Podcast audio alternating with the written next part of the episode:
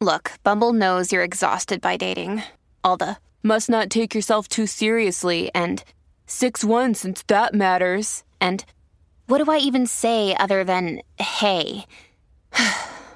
well, that's why they're introducing an all new Bumble with exciting features to make compatibility easier, starting the chat better, and dating safer. They've changed, so you don't have to. Download the new Bumble now. En septiembre de 1981, el ingeniero Joseph Duronier entregó un paquete conteniendo 4.240 dólares a un intermediario. La transacción, llevada a cabo en una obscura callejuela de Puerto Príncipe, Haití, cubría el costo del pasaje y de cinco miembros de su familia en un desvencijado lanchón que los sacaría clandestinamente de la costa haitiana hacia los Estados Unidos de Norteamérica. No imaginaba el doctor Joseph que con aquella suma también estaba comprando una horrísona pesadilla. Nuestro insólito universo. Cinco minutos recorriendo nuestro mundo sorprendente. Las 66 personas que se aventuraron a zarpar aquella noche de septiembre en ese lanchón estaban llenas de esperanza. Pero al anochecer del tercer día, comenzaron a escuchar unos extraños gemidos.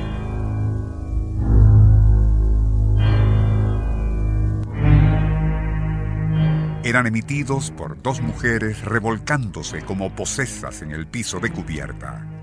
De inmediato, el doctor Joseph comprendió que ambas parecían estar bajo el influjo de loas, malignas deidades del vudú, y éstas no tardarían en exigir un sacrificio ritual. Al poco rato, de la obscuridad emergieron dos fornidos negros identificándose como Hugans, sacerdotes, indicando que necesitaban dos víctimas para ofrecer al varón Samedi a fin de que ese ente maligno les permitiera llegar a su destino. Seguidamente, escogieron a dos personas a las que apuñalearon y tras regar su sangre por el piso de la cubierta, lanzaron los cadáveres por la borda, sentándose luego a cuchichear invocaciones a Loa, deidad vudú.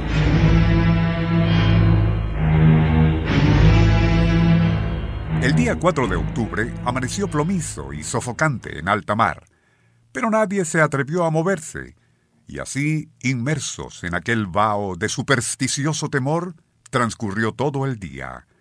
Con la obscuridad, las mismas mujeres que habían actuado como posesas darían rienda suelta a sus gemidos. Casi de inmediato, los dos sacerdotes Hugans advirtieron al pasaje que una vez más los espíritus loas requerían otros dos sacrificios. Fue entonces cuando el doctor Duronier y un sastre de nombre Alexander, esgrimiendo cuchillos que habían mantenido ocultos, les gritaron que ya no permitirían más asesinatos, estando dispuestos a morir para impedirlo. Aun cuando desde el inicio de aquel viaje los pasajeros se habían dividido entre los procedentes de Cap Etienne y gente oriunda de Puerto Príncipe, en aquella ocasión todos decidieron unirse para hacer frente común ante los opresores. Por momentos pareció que aquel enfrentamiento terminaría en una masacre, pero ante aquel frente unido de quienes se oponían a nuevos sacrificios humanos, los verdugos terminaron cediendo. Ya para el amanecer del 6 de octubre 1981, aquella nave del terror tocaría tierra en uno de los callos de la Florida. Ya ante las autoridades de inmigración estadounidenses, tanto el capitán del lanchón como los dos verdugos Hugans y las sacerdotisas cómplices negaron su participación en los sacrificios de alta mar.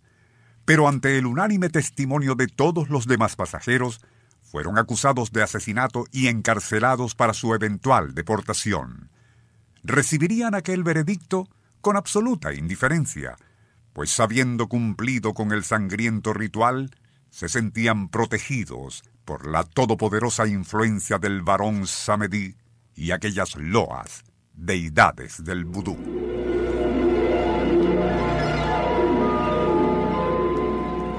Nuestro insólito universo.